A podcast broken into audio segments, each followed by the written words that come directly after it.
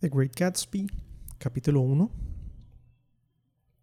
Hablar del primer capítulo de Gatsby me parece mm, bastante complicado porque es una introducción eh, no solamente obviamente al libro de Fitzgerald, sino que es una introducción a una de las novelas más importantes del idioma inglés.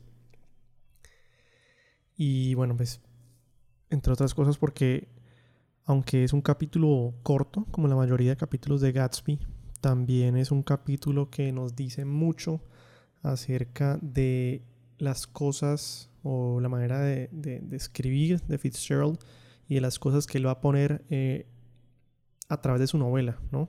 Eh, las temáticas, la manera de escribir, eh, de describir los personajes, de describir las cosas incluso dentro de la novela. Y bueno, ¿qué, qué, qué, qué pasa entonces en este capítulo 1?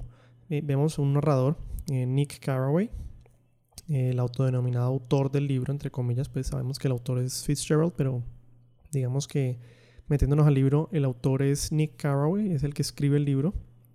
Y en este primer capítulo él menciona brevemente al, héroe, entre comillas, de su historia, eh, Jay Gatsby.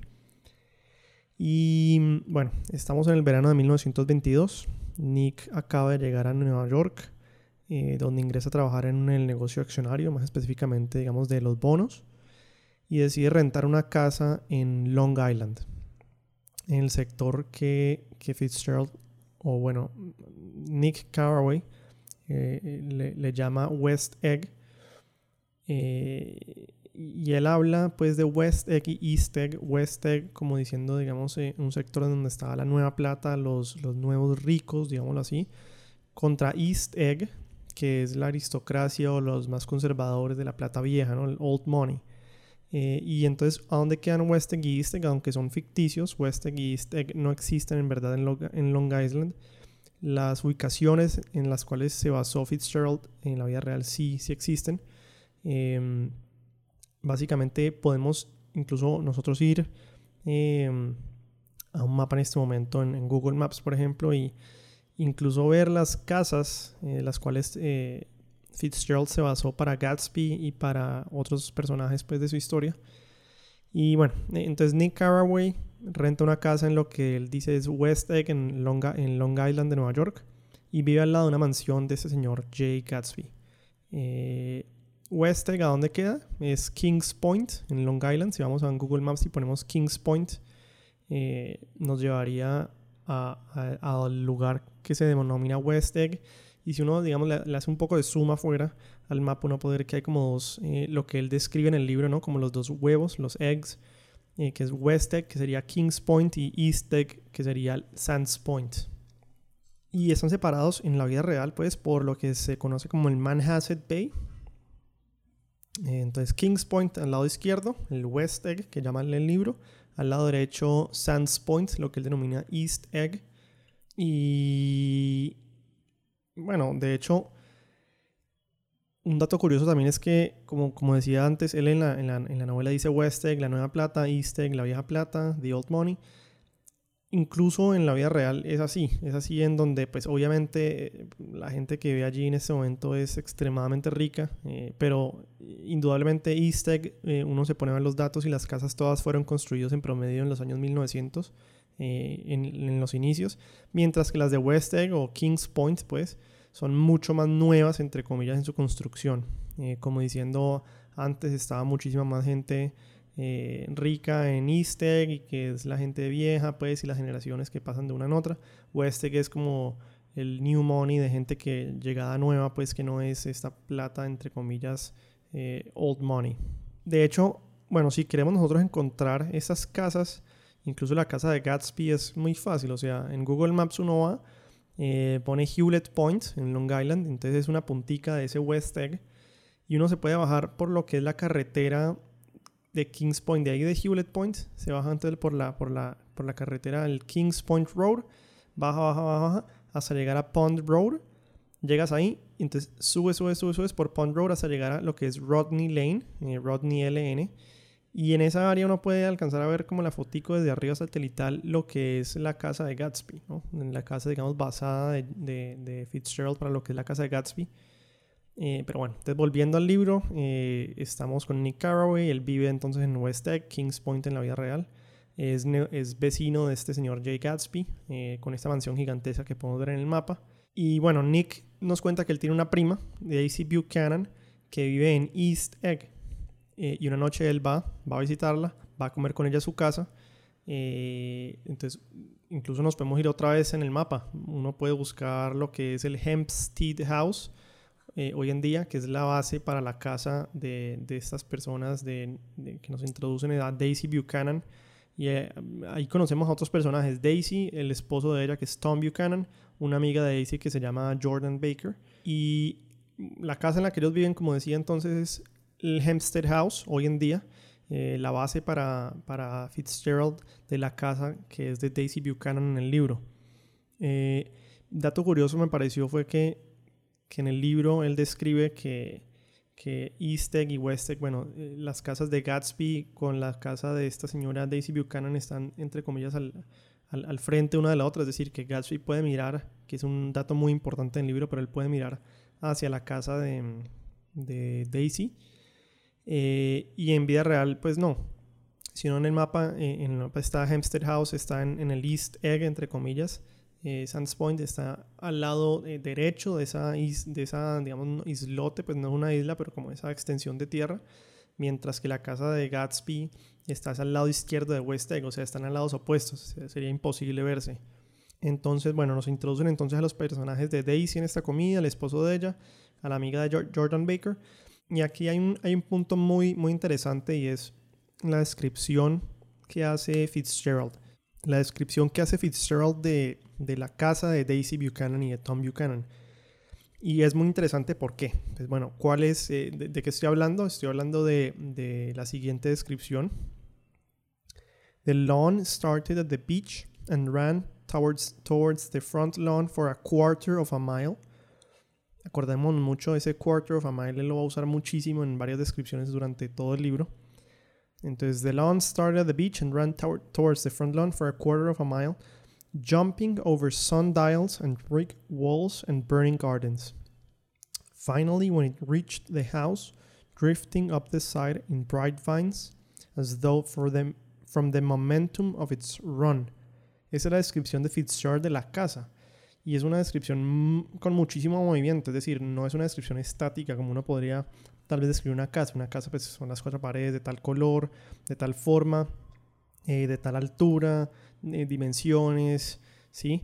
Pero, pero es una descripción para, para, para, incluso ese entonces bastante eh, rara porque es una descripción que, que, que algo, pues es de algo que por definición es estático, una casa, pero que lo hace con muchísimo movimiento. O sea, the lawn started at the beach and ran, o sea, está corriendo towards the front lawn for a quarter of a mile, ¿no? Como diciéndonos, bueno, es una, una extensa casa jumping over sundials and brick walls and burning gardens. Y, y, y, y al final termina con, con finally when it reached the house drifting up the side in bright vines as though from the momentum of its run. Como diciendo la casa está corriendo de extenso que es. Eh, vamos a ver que este tipo de descripciones que usa Fitzgerald como de, de, objetos estáticos, pero con descripciones con mucho movimiento lo hace en repetidas ocasiones eh, durante todo el libro. Es para tener en cuenta. Y mm, bueno, entonces estamos otra vez, nos volvemos al libro, al, capítulo 1 y estamos en la casa de Daisy Buchanan. Está comiendo eh, Nick Carraway, su primo, eh, con la amiga de Daisy, con el esposo de, Daisy Tom. Y durante la comida suena el teléfono Suena el teléfono y el autor nos hace entender que quien llama es la amante de Tom Buchanan. Eh, y hay otra cosa muy curiosa de esto, me parece pues, y es que cuando él nos introduce los personajes, eh, estamos en el capítulo 1, página 14, entonces él nos habla de esta manera, The only completely stationary object in the room was an enormous couch on which two young women were buoyed up as though upon an anchored balloon. They were both in white, and their dresses were rippling and fluttering as if they had just been blown back in after a short flight around the house. I must have stood for a few moments listening to the whip and snap of the curtains and the groan of a picture on the wall. Then there was a boom as Tom Buchanan shut the rear windows and caught wind and the caught wind died out about the room, and the curtains and the rugs and the two two young women ballooned slowly to the floor. De verdad, eh, el uso del lenguaje de Fitzgerald es honestamente es un, una masterclass de, de, del uso de inglés eh, literario en un libro. Eh, y con descripciones tan básicas como esta, porque, pues primero que todo, esto puede ser visto como una alegoría visual de casi que toda la novela de Gatsby.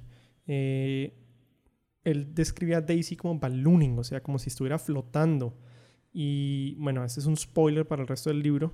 Eh, pero es como si estuviera flotando Daisy, eh, como yéndose a una relación previa, ¿no? Es decir, ella está en la relación con Tom y está ballooning, como flotando, como una, eh, como una bomba de helio que se está yendo, pero muy pronto es traída de vuelta o anclada de vuelta a la tierra, a la realidad en la que ella vive por Tom, ¿no? Cuando ellos mencionan que Tom cierra esas rear windows y entonces que the curtains and the rugs and the two young women balloon slowly to the floor, es decir, se caen y, bueno, se, se, se devuelven como otra vez al, al, piso, ¿no? Tal vez a la realidad.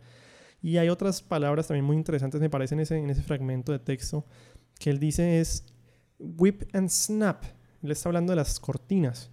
Y entonces él dice que, que Nick está listening to the whip and snap of the curtains and the groan of a picture on the wall. Eh, y pues es, es, curioso porque ese lenguaje es bastante, mm, se podría decir, violento. Es decir, eh, uno no se imagina una cortina eh, snapping, o sea, whipping, snapping. No te imaginas una cortina eh, como con estas imágenes tan impactantes de objeto que rara vez invocan esta, este tipo de agresión, ¿no? Whipping, snapping.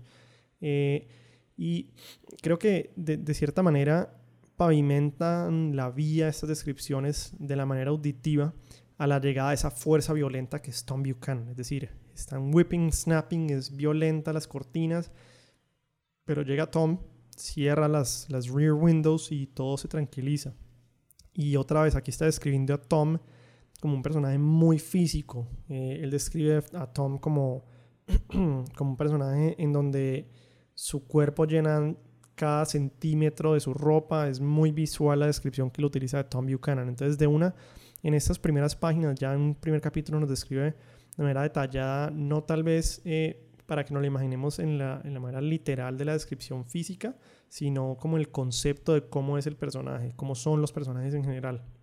Eh, otra, otra de las cosas que yo creo que durante todo el libro de, de Gatsby él usa muchísimo, y ya vamos a ver antes de que se termine el capítulo, eh, también es una descripción que él da de Gatsby acerca de, cómo es.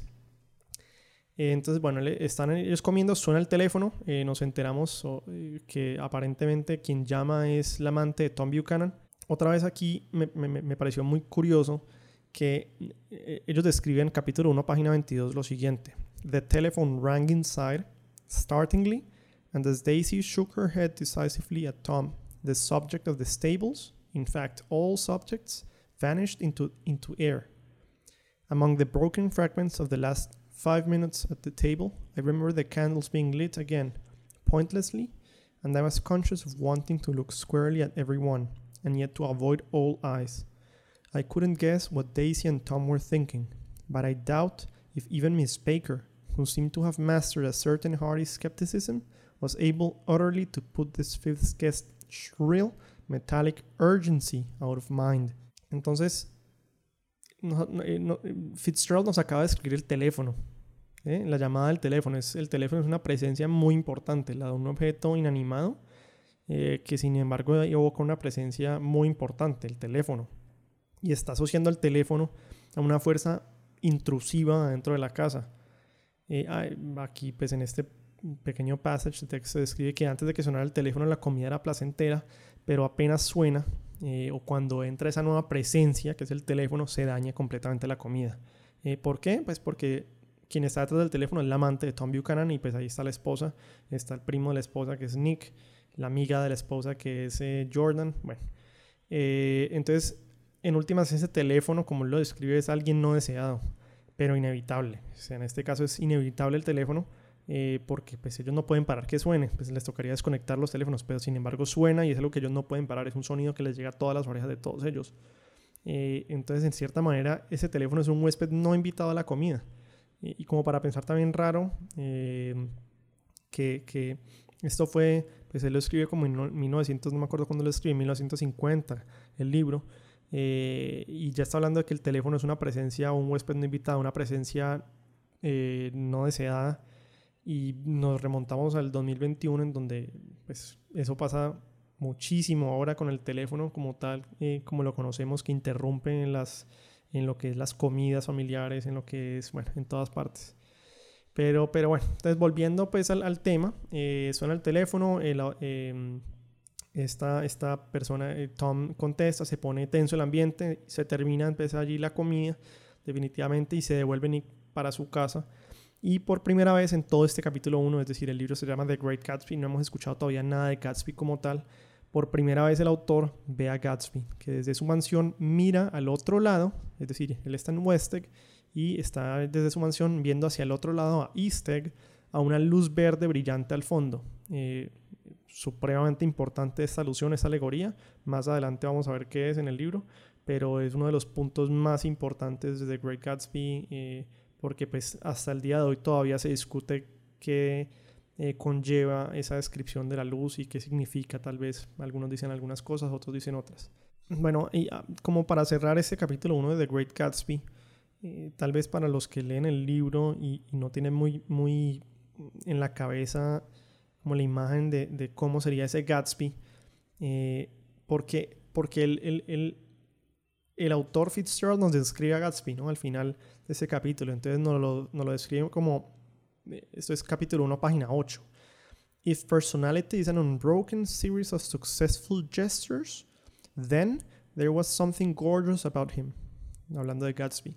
Some heightened sensitivity to the promises of life, as if he were related to one of those intricate machines that register earthquakes 10,000 miles away. Entonces, la descripción que nos acaba de hacer de Gatsby, es decir, es una descripción eh, que no describe a Gatsby físicamente en lo absoluto. Eh, no nos describe cómo se ve, ni si es alto, si es bajo, si es gordo. Eh, y esto pasa durante todo el libro. la descripción que nos da Nick de Gatsby es muy abstracta. no es una descripción absoluta. Podemos ver el if-then statement, ¿no? If personality is an unbroken series of gestures. If Then there was something gorgeous about him. Eh, el narrador no nos dice cómo es el personaje de manera contundente, sino como un tal vez es así, más o menos es así. Y bueno, lo que decía antes es que si, si más o menos a, los que están leyendo el libro les cuesta un poco de trabajo mm, imaginarse pues a Gatsby porque, eh, pues como lo digo en el libro, lo describen de manera muy abstracta, más como para la imaginación, pero si por alguna razón es necesario tener esa imagen. Yo no la necesité, pero hubo mucha gente que sí quería imaginar cómo, cómo era, eh, ese Gatsby. O sea, por favor, no, no vean la película que salió de, de Gatsby con Leonardo DiCaprio, porque pues, definitivamente así no era como creo lo, lo quería hacer ver eh, Fitzgerald. Pero sí me parece que la película de Gatsby de 1974, si no estoy mal, eh, con Robert Redford, creo que es una representación mucho más cercana a lo que Fitzgerald quería describir como Gatsby. Em, entonces, pues podrían buscar eso. Robert Redford, The Great Gatsby, 1974, 75, si no estoy mal. Y con eso cerramos el primer capítulo de The Great Gatsby. Eh, como lo dije al principio, es bastante difícil iniciar eh, con este primer capítulo precisamente porque pues estamos hablando de una de las novelas más importantes del idioma en inglés y este capítulo es la introducción a, a, mucho de lo que se va a venir durante todo el libro de Fitzgerald eh, y de lo que va a significar muchas de las cosas que, que, quiere poner Fitzgerald en la mesa, como, como lo dije con la luz verde en, en algún momento del, del episodio.